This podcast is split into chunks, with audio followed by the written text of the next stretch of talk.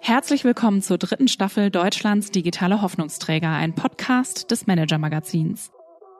In fünf neuen Folgen blicken wir auf wichtige Aufsteiger des Digitalstandorts Deutschland, sprechen über ihren Weg an die Spitze und analysieren, was die krisengeschüttelten Zeiten für ihren Erfolg bedeuten können.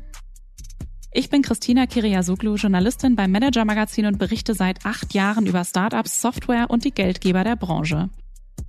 Ich habe Gespräche mit den Szeneköpfen mitgebracht und mit meinem Kollegen Marc Böschen, Experte für den Finanzmarkt, diskutiere ich über die Tech-Spieler. Hallo Marc. Hallo Christina. Was kommt heute auf uns zu? Heute habe ich ein, wie ich finde, wirklich höchst interessantes Gespräch über Führungskultur mitgebracht. Konstanze Buchheim ist die Gesprächspartnerin. Sie ist Personalberaterin und war wirklich vom Startschuss an in der heutigen Gründerszene dabei. Sie war früh zum Beispiel bei dem Lieferkonzern Delivery Hero investiert. Sie hat sich auf den Tech-Sektor und auf Transformation von Unternehmen spezialisiert und versucht, da die passenden Führungskräfte zu finden. Also wahrscheinlich gar nicht so eine leichte Aufgabe. Und sie ist seit kurzem Teil der fünfköpfigen Monopolkommission, die die Bundesregierung berät. Die passenden Führungskräfte war das Stichwort. Also holt sie jetzt vor allem Manager mit Erfahrung bei größeren Unternehmen zu den Startups, die selber größer werden oder oft auch andere Gründer, die schon erfolgreich ein Unternehmen aufgebaut haben? Also wir sprechen vor allem über zwei Punkte. Es geht natürlich darum, wie schaffe ich es eigentlich als Managerin oder Manager in ein, sagen wir mal, Scale-up zu gehen, also ein schnell wachsendes Tech-Unternehmen, das nicht mehr so ganz klein ist. Wenn ich das irgendwie interessant finde, mir denke, ah, ich habe irgendwie keine Lust mehr auf einen Konzern, was muss ich da eigentlich mitbringen? An, an Eigenschaften, äh, um dann plötzlich so eine ganz andere Umgebung hinzubekommen. Und es geht natürlich auch darum, in diesen schnell wachsenden Tech-Unternehmen dann die richtigen die richtigen Leute weiterzuentwickeln. Also zum Beispiel als Gründerin oder Gründer, wie kann ich denn da überhaupt Schritt halten? Was brauche ich denn für Fähigkeiten, um von der Person, die wirklich alles aus dem Boden stampft, mich dahin zu entwickeln, dass ich jemand bin, der eigentlich auch das ganze Große und die ganzen Prozesse wandeln kann und wohin Konstanze Buchheim auch immer mehr geht, ist eben Transformation in so mittelständischen Unternehmen und in größeren Unternehmen, wo es eben um Transformationsthemen, digitale Themen geht, dafür die richtigen Leute zu finden. Genau. Und ganz passend war, dass ich dazu auch mal eine längere Recherche gemacht habe, wie man sich eigentlich so vom Gründerdasein hin zum Managerinnen-Dasein entwickeln kann. Und da wurde ganz gut sichtbar, dass so Ego-Touren in der Regel zum, zum Absturz führen. Dazu habe ich Konstanze Buchheim auch befragt. Und sie erklärt auch noch, was sich Führungskräfte jetzt in der Krise eigentlich so an Fähigkeiten ran schaffen sollten. Ja, das ist ein spannender Punkt, denn wer jetzt in den letzten zwölf Jahren eingestiegen ist in äh, das Geschäft mit in, in Startups und dort seine Karriere gemacht hat, der kennt ja noch gar nicht so eine schwere Krise wirklich. Ne? Die, der kennt ja vor allen Dingen eben den Weg nach oben, diesen großen Boom. Jetzt gibt's natürlich ein paar Veteranen, die es vielleicht schon äh, in der Zeit der Finanzkrise geschafft haben, ein Unternehmen zu gründen. Ein Beispiel davon, den hattest du ja schon interviewt und wir haben darüber gesprochen, Jörg Gerbig in unserer ersten Folge dieser Podcast Reihe 2. Aber danach, ich meine, gut, da, da saß das Kapital einfach unglaublich locker ungefähr bis Ende 2021. Das ist der harte Schnitt. Der Boom ist vorbei und ja, jetzt braucht man andere Fähigkeiten und dann eben auch andere Beraterinnen und Mentoren.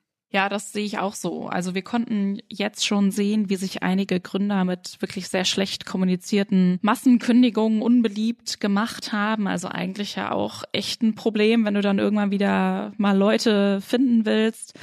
Konstanze Buchheim spricht aber auch über sich selbst und erklärt, was eigentlich an dem Aufbau ihres eigenen Unternehmens, ihrer Beratung auch mal schwierig war und wieso sie sich schließlich selbst gegen ein Geschäftsmodell entschieden hat, äh, dass es um jeden Preis zu skalieren galt. Hier kommt das Interview, Mark.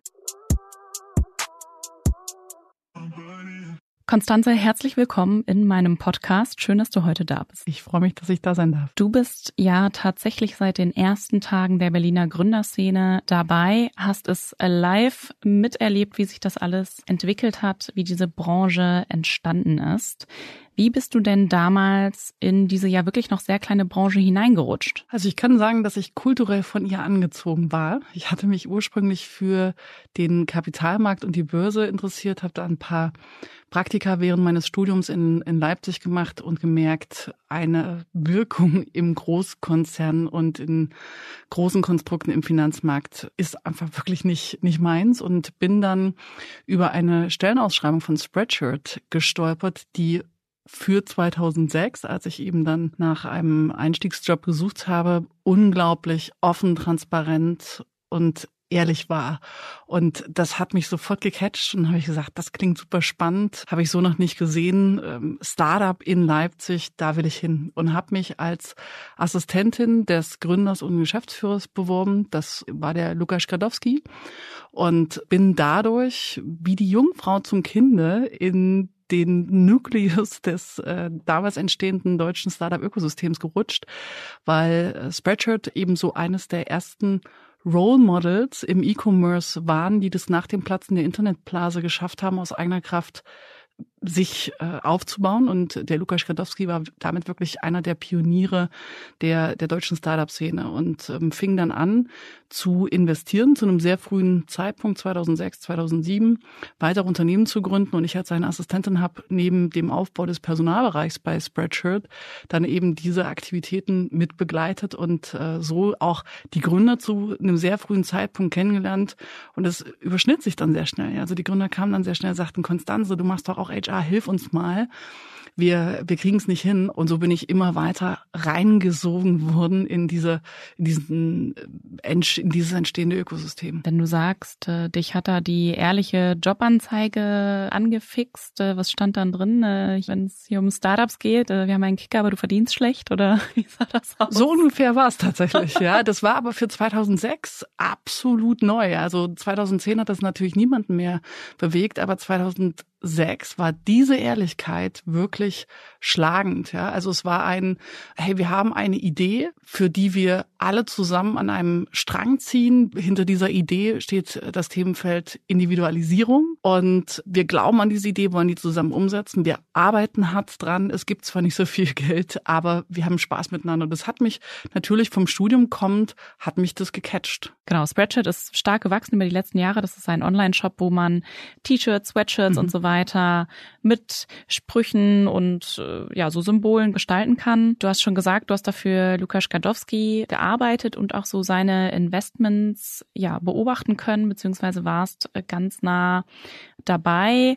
Er ist vor allem dafür bekannt, äh, dass er Delivery Hero mit durchfinanziert hat, auch in den kritischen Momenten wie bist du denn dann da mit reingerutscht? Du hast ja auch in Delivery Hero investiert. Mhm. Ja, Lukas hat irgendwann Spreadshirt verlassen und ähm, ist nach Berlin gegangen, um dort Team Europe zu bauen als einen der ersten Inkubatoren neben Rocket Internet. Und ähm, das war einfach eine extrem spannende Phase, ja, weil es nur wenige Startups überhaupt in Deutschland gab und es 2007, 2008 so war, dass diese Startups anfingen, sich in Berlin zu sammeln und zu konzentrieren und wirklich sichtbar wurde, dass da ein Ökosystem entsteht. Und da haben diese frühen Player, wie auch eben die Sambas, einen ganz großen großen Anteil dran gehabt und ähm, hat dann eben auch immer mit mir, äh, oder wir sind immer in Kontakt geblieben. Er hat immer gesagt, so, hey, Konstanze, komm nach Berlin, werd HR-Manager von dem Portfolio. Und ich habe immer gesagt, hey, ich bin kein HR-Manager, ich bin Generalistin, ich liebe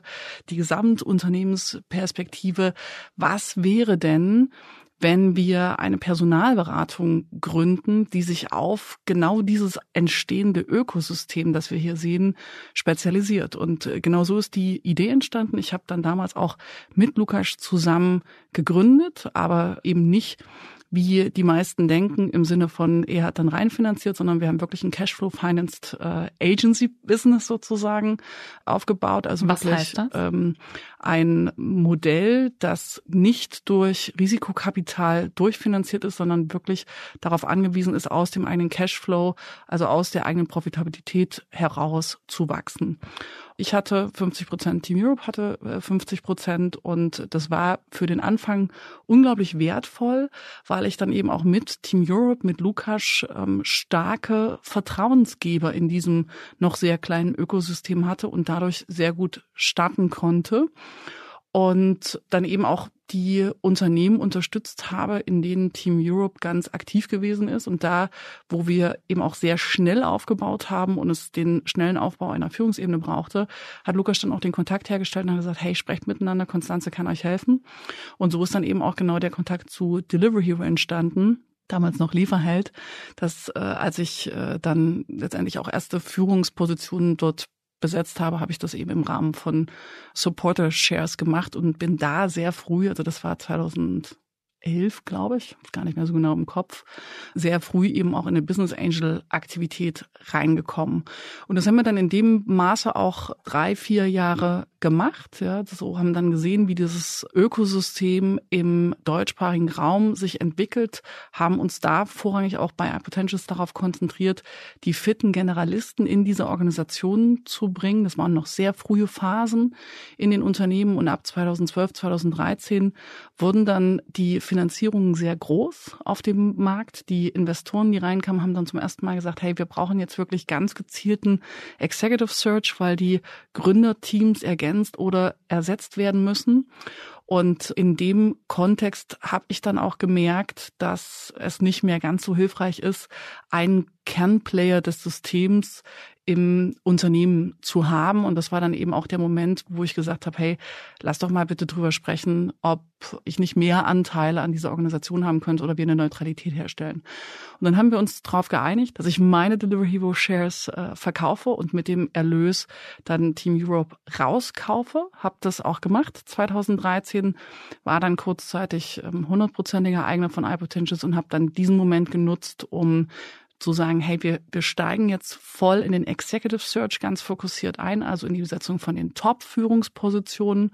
Und dafür brauche ich eine Partnerorganisation. Und das ist der Moment, wo ich die Martina van Hettinger dazugeholt habe, beziehungsweise Martina zu uns gekommen ist und Martina dann auch ein Drittel der Organisation von mir erworben hat. Und wir sind heute noch in dieser Konstellation aktiv. Delivery Hero hat ja beim Börsengang eine ganze Reihe Menschen aus Berlin zu Millionären gemacht. Ich kenne jetzt deinen Vermögensstatus nicht, aber hast du manchmal gedacht, oh, hätte ich besser mal die Anteile an Delivery Hero behalten? Natürlich kommt der Gedanke. Natürlich kommt der Gedanke an dem Tag des Börsengangs. Aber Wert ist ja subjektiv. Und für mich ist der Wert selbstständiger Unternehmerin zu sein, die sich nicht nach den Interessen eines Mitgesellschafters, der nicht nah an der Organisation dran ist, richten muss. Viel, viel, viel mehr wert gewesen, als zu einem sehr frühen Zeitpunkt in meinem Leben übermäßig viel Geld zu haben, mit dem ich ausgestattet bin. Und ich konnte mir so eben meine unternehmerische Karriere genau so gestalten, wie ich sie mir vorgestellt habe. Das hat bei mir auch bedeutet, dass ich mir die Organisation, und das gilt auch für Martina, so bauen konnte, dass wir während der Aufbauzeit auch das noch geschafft haben, nebenbei Kinder zu bekommen und für unsere Kinder da zu sein. Ich weiß gar nicht, ob das so gegangen wäre, wenn wir wirklich dann Investoren oder mehrere Shareholder noch drin gehabt hätten, die einfach nur hätten sagen können, jetzt macht mal, jetzt macht mal schneller. Und ähm, insofern hat mir dieses, diese Transaktion meinen Weg ermöglicht und das ist mir wirklich tausendmal mehr wert, als ähm, schnell reich zu werden. Du hast es schon erwähnt, dass dann am Anfang immer mehr Gründer auf dich zukamen, gesagt haben, Konstanze, hilf uns mal, wir brauchen hier und da Unterstützung. Ich habe bei einer Recherche letztes Jahr mir so ein bisschen erzählen lassen, wie so diese Investments ganz am Anfang in der Szene abliefen. Also da hat zum Beispiel ein Felix Haas oder auch eine Doreen Huber, die du wahrscheinlich auch noch mhm. Äh, kennst aus den Lieferheldzeiten, haben dann irgendwie ihr Gehalt genommen und das äh, wild in das nächste neue Startup äh, gesteckt, wo sie dachten, ah, das daran glaube ich, das ist cool. Und wenn es dann auch mal bloß 1500 Euro waren, da würde man heute überhaupt gar nichts mehr für bekommen. Und so hat sich dieses Ökosystem ähm, dann nach und nach entwickelt. Wenn man jetzt auf diese Summen guckt, da, damals hatte ja keiner so richtig Geld. Mhm. Wie war denn das dann für dich und für den Start deiner Personalberatung? Also konnte man da überhaupt schon Preise abrufen oder wie hast du dich da positioniert? Ja, also tatsächlich ist es so gewesen. Ja, ich kann, das kann ich teilen. Also 5000 Euro irgendwo zusammen sammeln, um wirklich mit investieren zu können. Das, das hatte schon ein wenig Goldgräberstimmung äh, damals. Letztendlich war unser Ansatz von Anfang an zu sagen, wir wachsen organisch mit der Startup-Szene mit. Wir haben äh, dann anfangs wirklich auch Praktikanten für diese Organisation äh, gesucht. Wir haben junge Spezialisten, junge Einsteiger, junge Generalisten gesucht, hatten da noch ein sehr kleines Team, ja, sehr, sehr, sehr hands-on und umsetzungsorientiert gearbeitet und sind dann einfach immer weiter in der Entwicklung vorangeschritten. Und die größte Bruchstelle war dann eigentlich die Stelle, von der ich gerade schon erzählt habe, nämlich 2011, 2012, als wir dann sehr stark gewachsen sind, weil wir auch übermütig geworden sind, weil die Szene da eben sehr stark gewachsen ist und wir dann gemerkt haben, aha, okay, das, was wir bisher gemacht haben, das funktioniert mit einem kleinen Team, wird aber nicht mehr mit einem großen funktionieren. Da war dann so 2012 der Turning Point, wo ich auch unternehmerisch zum ersten Mal wirklich so meinen ersten Tiefpunkt hatte, weil es einfach eben nicht mehr plötzlich immer nur bergauf ging, sondern ich mich wirklich fragen musste, stimmt das Geschäftsmodell? Und wie entwickelt sich der Markt und wie passen wir das Geschäftsmodell auf den sich entwickelnden Markt an? Das war immer eine Herausforderung, dass wir ja in einem sehr dynamischen Markt uns bewegt haben. Und zeitgleich war ich im sechsten Monat mit meinem zweiten Kind schwanger. Und äh, wir standen eigentlich auch schon fast mit dem Rücken an der Wand, wo ich zum ersten Mal auch diese, diese Überlegung, diese unternehmerische hatte, zu sagen, okay, machst du weiter, machst du überhaupt weiter, machst du nicht weiter? Und beim dritten Mal darüber nachdenken, dachte ich, das ist überhaupt keine Debatte, nicht weiterzumachen. Dann habe ich dann wirklich hochschwanger das Unternehmen letztendlich in diese Entscheidung bewegt, ganz fokussiert in den Executive Search einzusteigen. Und das war dann auch der Moment, wo wir uns damit auch für den deutschen Mittelstand, für größere, tradierte Unternehmen geöffnet haben und gesagt haben, okay, wir setzen in einer etwas späteren Phase jetzt an, also nicht mehr der wirklichen Early Stage, sondern der Wachstumsphase in der New Economy und der Transformationsphase in der Old Economy und gehen da wirklich eben auf die ähm, auf die Führungsebene. Und das war ein riesengroßer Geschäftsmodell-Switch, der uns dabei Umsatzfinanzierung beziehungsweise Gewinnfinanzierung ähm, und schwanger äh, gelingen musste. Und das war auch die Phase, in der Martina dann reinkam und in der wir zusammen dann sehr stark diese Executive Search Positionierung aufgebaut haben, die wir heute hatten. Und da hat's uns sehr geholfen, wirklich aus der Startup-Szene heraus entstanden zu sein, diese hohe Kredibilität in diesem Netzwerk zu haben, weil wir dann sehr schnell an die Mittelständler, Familienunternehmen und DAX-Unternehmen eben wirklich empfohlen wurden, als sie nach Berlin kamen und gesagt haben, hey, wir brauchen auch die Leute, die auf ein weißes Blatt Papier schreiben. Mit wem findet ihr die? Und so konnten wir sehr schnell diese Positionierung aus der Startup-Szene in die gesamte breite Wirtschaft übertragen. Was war da deine schlimmste Nacht als Unternehmerin? Die schlimmste Nacht als Unternehmerin kann ich dir gar nicht so genau sagen. Gab es also, viele? es, ähm, es gab nicht so viele, aber diese, diese Situation, ja, wirklich bildlich, spürbar, sichtlich zwischen dem Wohl des Kindes, das da in meinem Bauch war, zu also, also darüber nachzudenken und zu sagen, was wird das mit diesem Kind machen, wenn ich jetzt so eine Stressphase habe, versus ich möchte aber dieses Unternehmen retten, weil das auch mein Baby ist. Diesen Spagat, diesen, diesen Struggle wirklich einmal zu spüren, das war schon sehr heftig, weil ich an beiden Seiten viel Verantwortung gespürt habe und gemerkt habe eines Tages, hey, das ist eigentlich alles gar nicht so schlimm. Diese Situation ist in dem Sinne gar nicht eine Peinigung oder irgendwas, sondern eigentlich hat's mir ja nur gezeigt, dass ich als Unternehmerin und als Geschäftsführerin noch nicht an dem Punkt war, dass ich schnell genug gesehen habe, was ich noch nicht konnte. Hm. Das heißt, die große Herausforderung war da, äh, das starke Wachstum. Ihr habt quasi alles gemacht und dann hast du gemerkt, aber so äh, auf diese Art kann es nicht weitergehen. Warum? Wir hatten damals noch ein äh, Preismodell, das eben für, für Startups deutlich besser war. Ja, also mit einem ähm, eher provisionsorientierten Modell, das eben die Risikoverteilung komplett auf unsere Seite genommen hat, weil wir nur bei Besetzung bezahlt wurden. Und im, in dem Moment, wo man oder wo wir uns wirklich voll auch auf qualitative Besetzung committed haben, in einem Markt, in dem es auch noch gar nicht so viel Talent gab und wir uns zu sehr intensiven Prozessen committed haben, stand das einfach nicht mehr im Verhältnis. Ja, und dann haben wir vor allem äh, eben auch das mit der qualitativen Positionierung in der Entscheidung für die Top-Executive-Ebene äh, eben auch gesagt, das funktioniert wirklich auch nur mit dem Executive Search-Modell.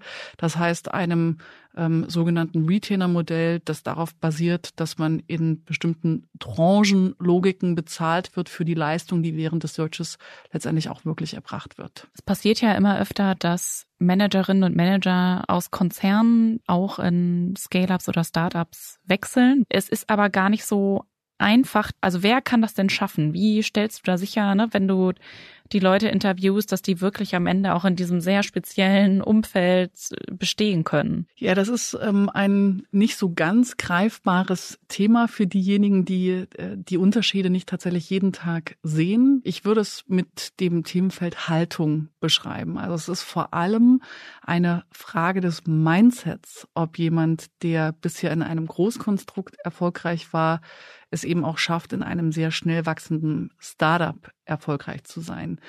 Das unternehmerische Paradigma in der Startup-Phase ist ein anderes. Da geht es eben noch nicht um das Management von Größe, sondern es geht um das Erreichen von Größe. Und beim Erreichen dieser Größe sind ganz viele Strukturen, Ordnungen etc. pp. noch nicht gesetzt. Und ich muss extrem viel experimentieren, um rauszufinden, welche von diesen Strukturen und Ordnungen ich brauche, um in die Skalierung zu kommen. Das heißt, ich brauche einen gewissen Mut, ich brauche eine gewisse Analytik, ich brauche eine hohe emotionale Intelligenz, um extrem adaptiv zu sein und agil wirklich permanent zu entscheiden. Und das ist eine Frage, wie gut ich mich darauf einstellen kann versus wie sehr ich in dieser Logik festhänge von das haben wir schon immer so gemacht, das ist so, das soll so sein. Denn das, was ich woanders schon mal so gemacht habe, hat dort gegolten, wird aber nicht in so einer Scale-up-Situation gelten. Und nur wenn man die geistige Flexibilität hat, umzuschalten, wird man das schaffen. Hm. Ja, Stichwort geistige Flexibilität, die finden dann viele Gründerinnen und Gründer nicht, wenn ihr Unternehmen ja sehr groß und sehr erfolgreich äh, wird beziehungsweise wir sehen immer mehr Beispiele, natürlich zum Glück auch, wo es klappt, aber auch sehr viele, die lange damit kämpfen, plötzlich eben nicht mehr Wachstum nur um jeden Preis irgendwie zu erzeugen, sondern dann plötzlich ein großes Unternehmen mit schlechten Strukturen oder ohne Strukturen zu haben oder sie sind dann plötzlich den ganzen Tag damit beschäftigt, sich um Prozesse zu kümmern. Dabei wollten sie doch eigentlich nur ein cooles Produkt machen und so weiter. Welche Art Gründerinnen und Gründer schafft es denn, sich eben wirklich von dieser Gründungsphase hin zu erfolgreicher oder erfolgreichem CEO zu wandeln? Auch für die gilt genau das Gleiche, was ich gerade über den Manager-Typus gesagt habe. Diejenigen, die die Bereitschaft mitbringen, sich permanent neu zu erfinden und sich in den Dienst der Organisation zu stellen, die kriegen das auch hin. Das heißt, jeder und jede, die das geschafft haben, eine Organisation bis zu diesem Punkt zu bringen, den du gerade erwähnt hast, die werden das mit der notwendigen Bereitschaft, die aber nur von ihnen kommen kann, auch schaffen, neue Methoden, neue Vorgehensweisen zu lernen. Die Frage ist nur, will ich das? Und da erlebe ich sehr, sehr, sehr viele Gründer, die dann sehr schnell, sehr einfach letztendlich sagen, ach, das liegt mir nicht, das mag ich nicht, da habe ich nicht so einen Spaß dran. Und ähm, das ist okay, das kann jeder für sich so auch entscheiden. Dann ist es aber auch für die Organisation und für das Wohl der Organisation ganz wichtig, dass ich aus dem Weg gehe und dass ich sage, wenn ich für mich persönlich entscheide, dass ich da keinen Bock drauf habe, dann muss ich auch die Konsequenzen tragen und aus dem Weg gehen und dann wirklich eben Nachfolge ähm, und Nachfolgemanagement sicherstellen. Ich habe mal eine interessante Studie äh, aus den USA zu diesem Thema gelesen, wer es gut schafft und wer es nicht so gut schafft. Und ein Ergebnis aus dieser recht langjährigen Untersuchung war, dass diejenigen, die wirklich viele am Anfang auch an ihrem Unternehmen und an ihrem Erfolg beteiligen, dass die langfristig erfolgreicher sind als so die Ego-Gründer, mhm. die alles um sich herum zentrieren und ähm, ja der Meinung sind, dass sie eben alles selber kontrollieren wollen. Was beobachtest du in dieser Hinsicht? Das macht absolut Sinn.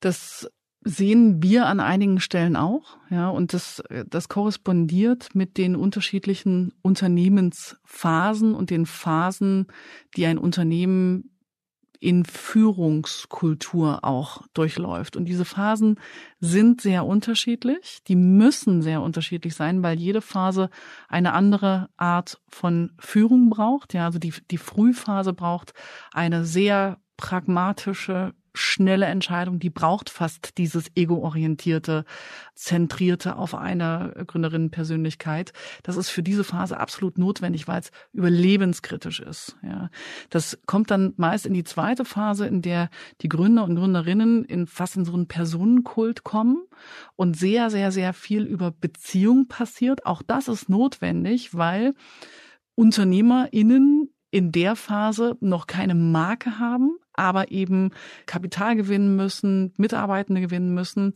Wie kriegen sie das hin? Indem sie nicht mit der Marke rausgehen, sondern mit sich als Führungspersönlichkeit. Sie binden über Beziehungen. Und das ist interessanterweise auch das, was in ganz vielen Familienunternehmen passiert. Also diese Fokussierung auf die Gründerinnen oder Gründerfigur endet in der Führungslogik auch ganz häufig in einem Matriarchat oder Patriarchat, weil es diesen Unternehmen im Zweifelsfall nicht gelingt, aus dieser Stufe rauszukommen und die nächste Stufe zu erreichen. Und die nächste Stufe ist eben eine Strukturstufe, in der ich sage, hey, das geht gar nicht um meine Beziehung, die ich zu dir habe. Es geht nicht um mich oder es geht um dich, sondern es geht darum, dass wir im Interesse Interesse der Organisation handeln und da eine gewisse Konsequenz reinbringen. Und wenn wir das geschafft haben, dann kommt erst die Stufe der Eigenorientierung oder der Eigenverantwortung, in der ich sagen kann, hey, hier ist dein Raum, hier ist dein Rahmen, ist es ziemlich klar, was dein, was dein Bereich ist und, und, und wo du dich austoben kannst, mach. Ja. Und äh, diese Phasen, die sollte eine Organisation bestenfalls durchlaufen. Wir müssen auch alle vier durchlaufen, um wirklich an diesen Punkt der, der Reife zu kommen. Und diejenigen, die schon von Anfang an ein breiteres Setup schaffen, schaffen sich strukturell schon eine Vorbedingung dafür, dass sie Pluralität von Meinungen akzeptieren und damit ein Element einer narzissmusfreien Kultur implementieren, die dazu führt, dass sie sich selbst immer wieder in Frage stellen und durch diese Phasen dann eben durchkommen. Während, wenn ich schon früh sage, ich bin äh, der König äh, der Welt und das ist mein Konstrukt und niemand anderes hat, hat, etwas zu sagen, dann wird es auch sehr schwer sein, aus dieser machtorientierten Phase, die sehr Gründer und Gründerinnen fixiert ist, überhaupt rauszukommen. Diese Unternehmen haben dann aber auch ein Wachstumsproblem in aller Regel. Also das korreliert dann. Ja, der Personenkult ist zum Teil sehr extrem geworden, zumindest bei einigen Personen international betrachtet. Also so ein bestimmter Gründertypus, also vor allem Männer ja, ähm, werden dann auch sehr gefeiert für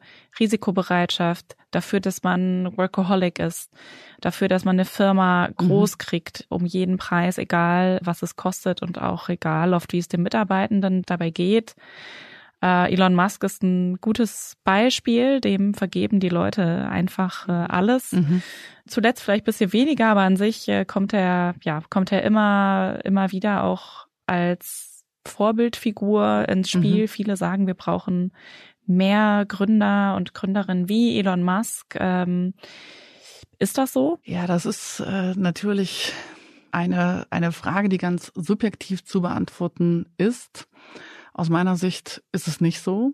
Also ich habe ein sehr großes Problem mit Personenkult und auch mit ähm, einer äh, Vorbilderprägung, die auf genau ein Vorbild aufbaut. Ich glaube fest daran, dass wir von jeder Person des, des öffentlichen Lebens etwas lernen können. Aber sobald eben da eine fehlende Reflexion der anderen Seiten hinzukommt. Und ich finde einfach nur noch alles großartig, was da passiert. Finde ich, kommen wir in eine demokratische Gefahr, in der wir nicht mehr reflektieren, was uns gut tut und was uns, was uns nicht gut tut. Und äh, da haben durchaus, das muss ich jetzt mal ein bisschen zurückspielen, da haben Medien auch einen Einfluss drauf. Ja, denn ähm, wenn ich eben auch beobachte, wie die Darstellung von den Elon Musk dieser Welt ist versus denjenigen, die sehr solide, nachhaltig mit gesellschaftlicher Verantwortung wachsen, wie unterschiedlich die Darstellung, wie unterschiedlich die Reichweite und damit eben auch das Erreichen der Menge ist, dann äh, muss ich auch sagen, sollten wir uns letztendlich auch fragen, wie können wir als Gesellschaft gemeinschaftlich dazu beitragen, dass wir einen breiteren Blick bekommen auf, auf Personen.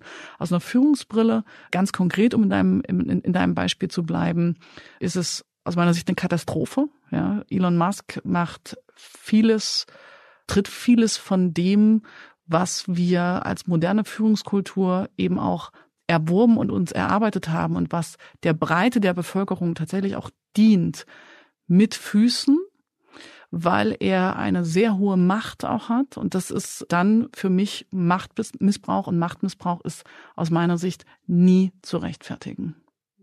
Und ganz kurz, um das zu ergänzen, das, was dann häufig eingeschoben wird, und das finde ich ganz gefährlich, ist, dass Machtmissbrauch dann mit Innovation gerechtfertigt wird. Und please get me right. Ich möchte auch, dass wir in Deutschland ein innovativer Standort sind, dass wir Innovation forcieren. Aber Innovation darf nicht der Deckmantel von Ego-Orientierung werden. Und da müssen wir extrem aufpassen. Ja, das ist definitiv ein Argument, was mir auch schon häufig begegnet ist. Das ist, also der Personenkult ist die, ist die eine Seite. Eine andere, die damit einher, einhergeht, ist, dass es in den letzten Jahren unglaublich viel Kapital zur Verfügung stand, mit dem dann Firmen ganz schnell ganz groß gemacht wurden.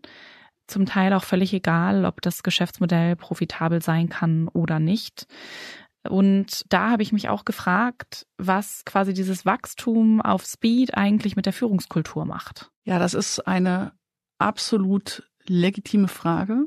Ich sehe das an einigen Stellen auch sehr kritisch, muss ich sagen. Denn das, was ich beobachte, ist, dass diese, diese Transformation durch die unterschiedlichen Phasen, die ich gerade beschrieben habe, die braucht eine ganz bewusste Reflexion der Führenden, was eben jetzt diese Organisation in die nächste Phase tragen wird, also was überhaupt die nächste Phase definieren wird.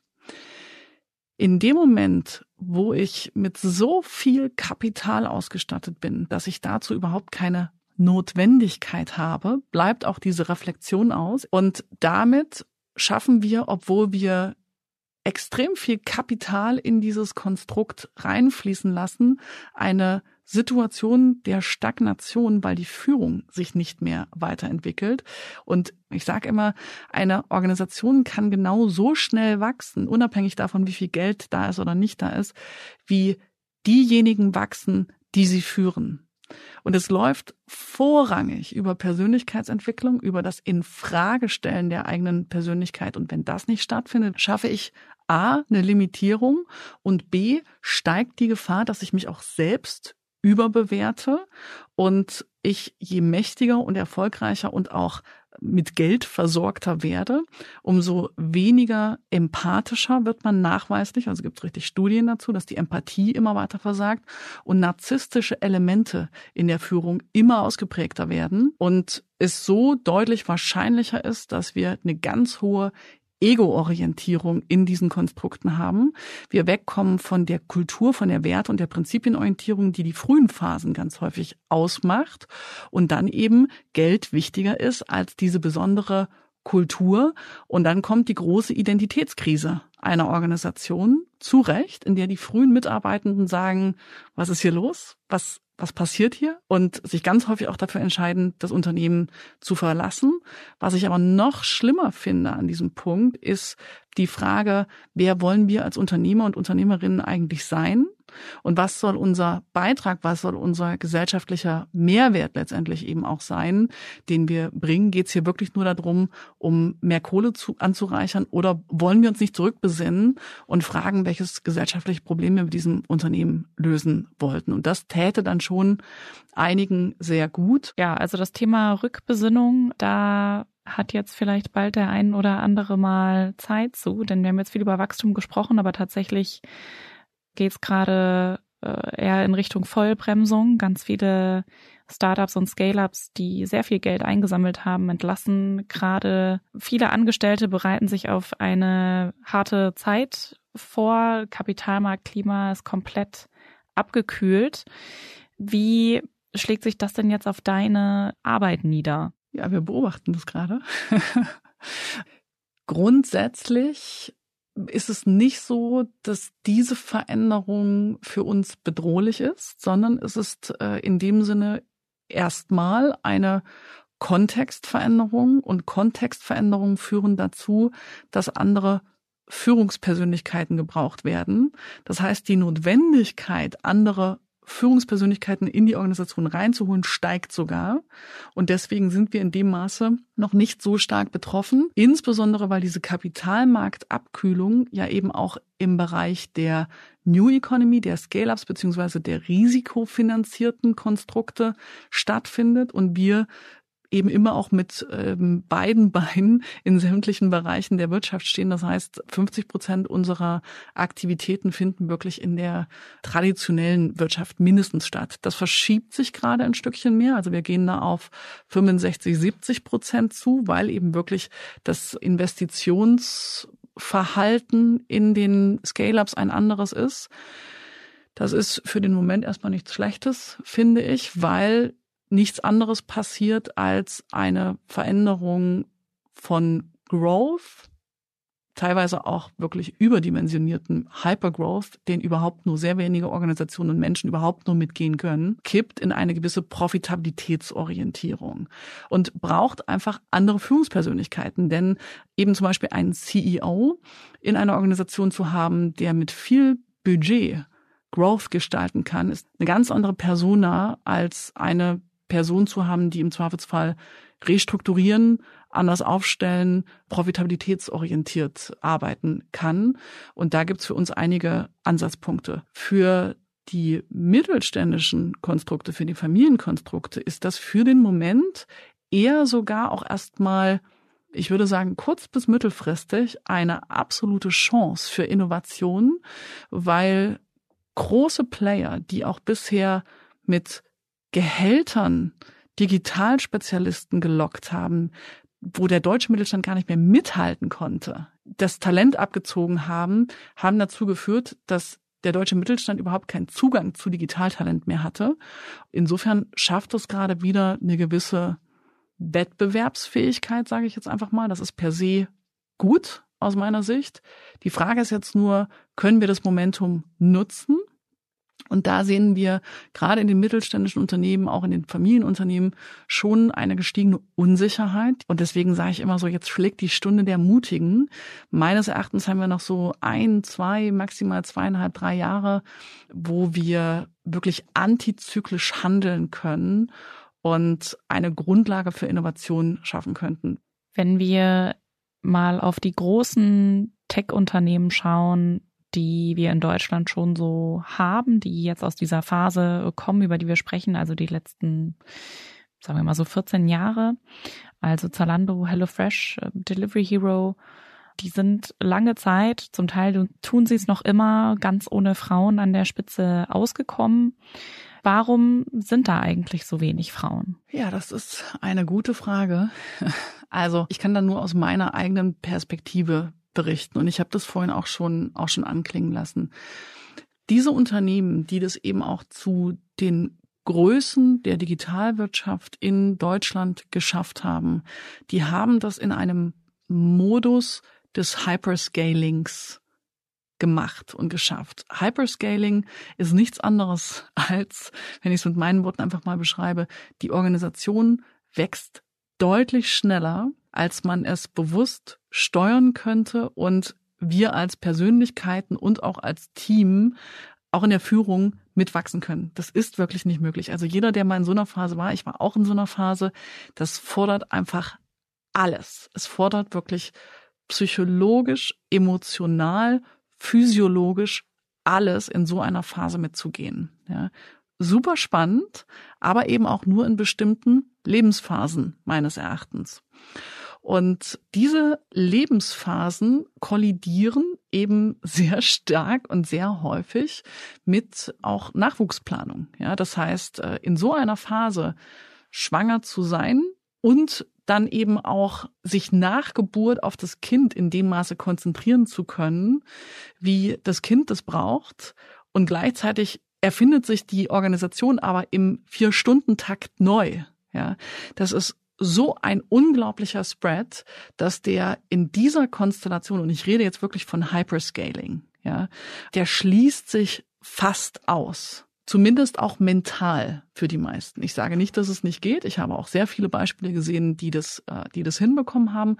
Aber es ist ein riesengroßer Stretch. Und diesen Modus wählen deshalb sehr viele für sich ab, weil in diesem Hyperscaling-Anspruch schon auch das höher, schneller, weiter und das große Ziel eben steht. Und damit lassen sich schon in meiner Beobachtung viel mehr Männer motivieren als Frauen, die deutlich stärker in Richtung Sinnsuche, ähm, äh, Lebenszeitoptimierung, äh, Lebenszeithinterfragung viel kritischer da reingehen und sagen, hey, warum müssen wir jetzt eigentlich wachsen? Das ist doch gar nicht notwendig. Ja, an ganz vielen Stellen. Das ist jetzt sehr, sehr, sehr verkürzend, sehr verallgemeinernd. Ich habe auch schon extrem viele ambitionierte Frauen gesehen. Ich bin selbst eine. Und ähm, ich sage aber, dass es da einfach diese, äh, diese Tendenzen gibt, es sehr schwer vereinbar in so einer Hyperscaling-Phase. Das heißt, eigentlich gibt es keinen Ausweg? Es gibt einen Ausweg, nämlich dann an dem Punkt, wo dieses Hyperscaling aufhört und das hat ja aufgehört. Ja, das heißt, ein Delivery Hero, ein HelloFresh, ein äh, Salami sind alle nicht mehr in dieser irren Wachstumsphase. Und das ist aus meiner Sicht der allerspäteste Zeitpunkt, an dem das Unternehmen in die Verantwortung äh, zu gehen hat und zu sagen, ja, äh, jetzt ist der Zeitpunkt, wo wir uns breiter aufstellen wollen und sollten. Da kommt dann aber eben die Problematik hinzu, dass es sehr wenige Frauen gibt, die diese Historie haben und dann eben die Erfahrung von denen die meisten, die dann besetzen, glauben, dass sie notwendig sind.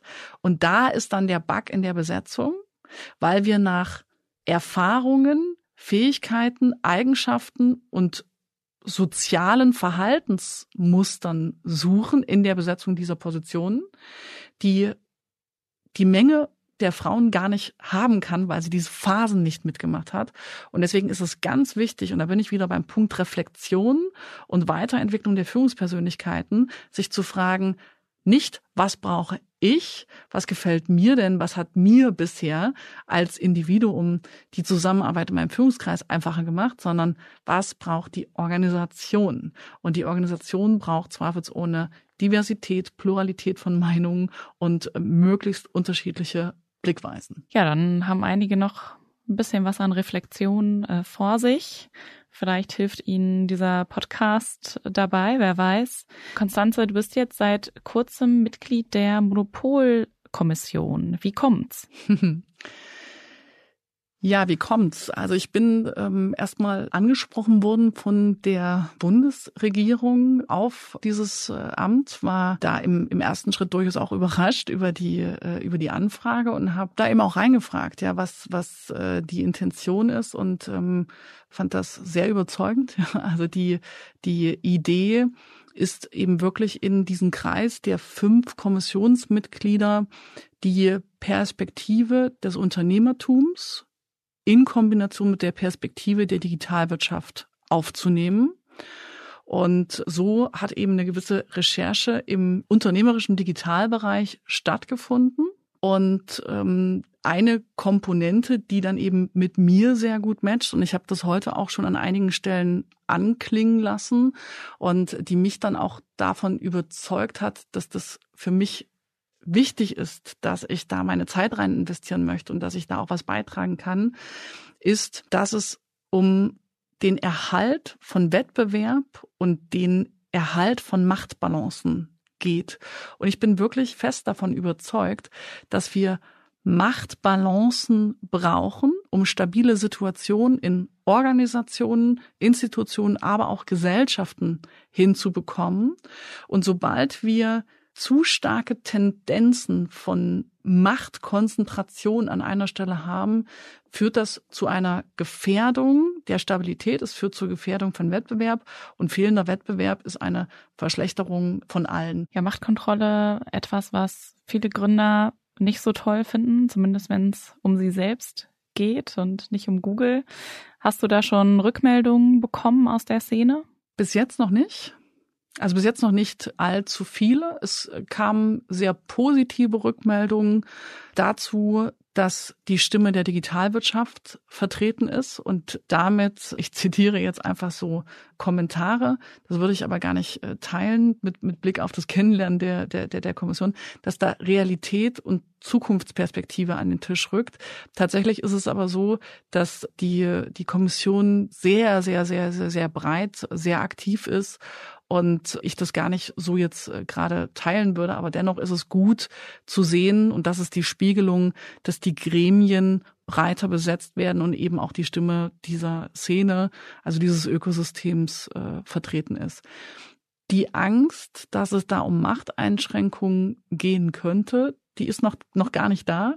Ich glaube, so, so weit denken die meisten gar nicht. Und es geht ja auch gar nicht so sehr darum, sofort zu sagen, wo sind, wo sind Themen, wo, wo sollten wir ansetzen, sondern daran mitzuarbeiten, dass wir alle in einer Haltung Unternehmertum führen, in der wir den Anspruch haben, gesellschaftlich zu gestalten und das ne-, eben nicht in unserem eigenen Interesse zu machen. Und sollte es so sein, dass wir eben nicht so handeln, dann sollten wir uns das alle anschauen und da verstehe ich mich eben auch als Teil der Szene und äh, von innen anschauen und ähm, sagen, okay, lasst uns kritisch überprüfen, ob es so ist. Es ist ja in dem Sinne auch ein beratendes Gremium. Wir sind da unterstützt von ähm, einer Geschäftsstelle, die, die in Bonn sitzt und äh, die unglaublich äh, gute wissenschaftliche Recherche da auch macht. Das, ähm, also ich finde, das ist für alle ein großer, äh, großer Gewinn, wenn wir da diese Perspektive mit reinbringen. Ja, wir haben jetzt viele Einblicke in den Gründergeist in, in Sachen Führung und Transformation bekommen. Vielen Dank dafür. Abschließend möchte ich dich noch fragen, welche Fähigkeiten brauchen denn die Gründerinnen und Gründer jetzt in den nächsten, sagen wir mal, zwei Jahren, um durch diese Krise durchzukommen? Ganz pauschal gesprochen, ganz einfach ausgedrückt, braucht es aus meiner Sicht eine gute Ausgewogenheit aus analytischer Stärke und emotionaler Intelligenz. Die analytische Stärke ist ganz häufig gegeben bei Unternehmern und Unternehmerinnen. Ja, also da spricht man mit Menschen und denkt sich, Wahnsinn, Wahnsinn, Wahnsinn, ähm, wie unglaublich smart diese Menschen sind. Wirklich beeindruckend. Ja, da können wir also bei den meisten einen Haken dran machen. Und das ist auch was, was sie in Stationen äh, während ihres Studiums oder in einer Beratung oder, oder, oder auch noch weiter trainiert haben. Ja, das wird auch methodisch trainiert. Check, check, check. Das, was fehlt in den meisten Konstrukten, bei den meisten Persönlichkeiten, was eben auch in der Ausbildung von Führungskräften der, der Zukunft fehlt, ist, dass wir gleichermaßen emotionale Intelligenz integrieren, denn wir stehen vor einer Phase, in der es sehr viel Unsicherheit, sehr viel Wandel und damit auch sehr viele Emotionen geben wird. Ja, Trauer, weil eine bestimmte Phase zu Ende ist, Aufregung, Angst, also jede Menge Emotionen. Ja, und äh, diese Emotionen müssen in einer Organisation moderiert werden und orchestriert werden. Die sind da, egal ob wir sie da haben wollen oder nicht. Wenn wir sie ignorieren, führen diese Emotionen im schlimmsten Fall dazu, dass die Organisation systemisch blockiert ist. Und um das zu verhindern, braucht es emotional intelligente Menschen, die nicht nur analytisch erkennen, was zu tun ist, sondern die auch emotional das in Kommunikation übersetzen können und die Bereitschaft haben, mit ihren Teams, mit ihren Mitarbeitenden wirklich eng zusammenzuarbeiten und im engen Austausch zu bleiben. Wer Menschen nicht mag und keine gute Führung installiert hat in seiner Organisation, wird es in den nächsten drei Jahren sehr schwer haben. Wir sind gespannt, was da noch alles auf uns zukommt. Nicht unbedingt nur positiv gespannt, aber ja, in beide Richtungen. Da bleiben wir auf jeden Fall dran, auch mit dir, Konstanze. Vielen Dank, dass du da warst und bis zum nächsten Mal. Hat Spaß gemacht. Vielen Dank.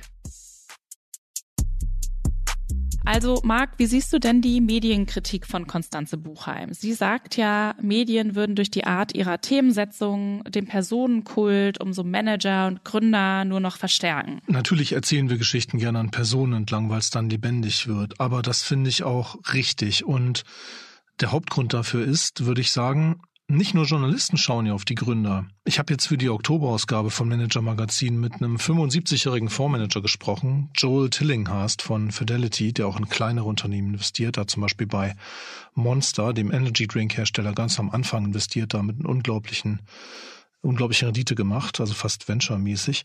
Ja, und der hat immer sehr viel Wert darauf gelegt, dass die CEOs, äh, man könnte auch sagen Gründerinnen im Fall von Monster war, äh, war das glaube ich so, dass die vertrauenswürdig sind, weil du gibst denen das Kapital und dann musst du darauf vertrauen, dass die es vernünftig einsetzen. Ne? Das ist natürlich gerade bei einem kleineren Unternehmen sehr stark mit den Personen an der Spitze verbunden.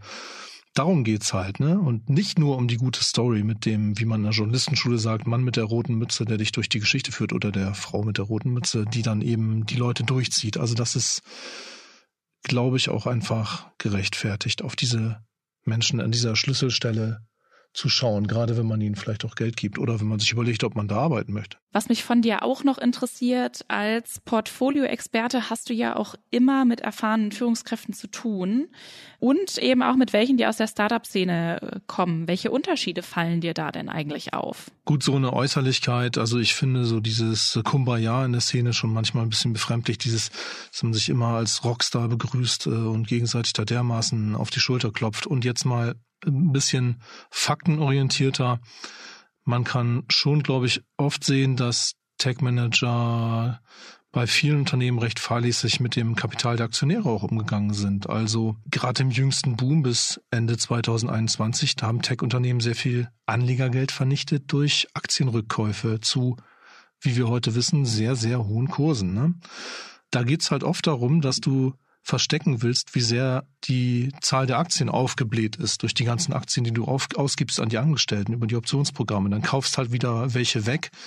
Aber das ist halt sehr schlecht, wenn du die zu ja, 500 kaufst und jetzt steht dein Kurs bei 50. Ne? Dann hast du richtig, nicht nur den Kursverlust, den hast du nochmal potenziert durch so eine Entscheidung. Das ist eben eine verheerende Kapitalallokation das Cash ist weg und jetzt hast du halt einen Haufen Aktien des eigenen Unternehmens im Treasury, die du für viel zu hohe Preise gekauft hast. Und das ist bei Tech-Unternehmen noch, noch ausgeprägter als bei anderen Unternehmen. Haben denn vielleicht aber die Tech-Leute wenigstens auch ein bisschen was Positives, was dir gegenüber den anderen auffällt? Klar, also dass man so überzeugt ist davon, dass man, dass man hier was Neues macht, dass man ja, positiv auch die Welt verändert, das ist natürlich schon echt inspirierend und es wäre auch furchtbar, wenn da niemand kommen würde mit dem Anspruch, äh, dann äh, würden wir alle hier erstarren. Also das ist natürlich auch erfrischend, wenn man da Leute hat, die, die eine spannende Idee haben, die jetzt halt nicht so ein, nicht so ein, nicht nur quatschen, sondern wirklich auch einen Plan haben, wie sie es erreichen können und eben auch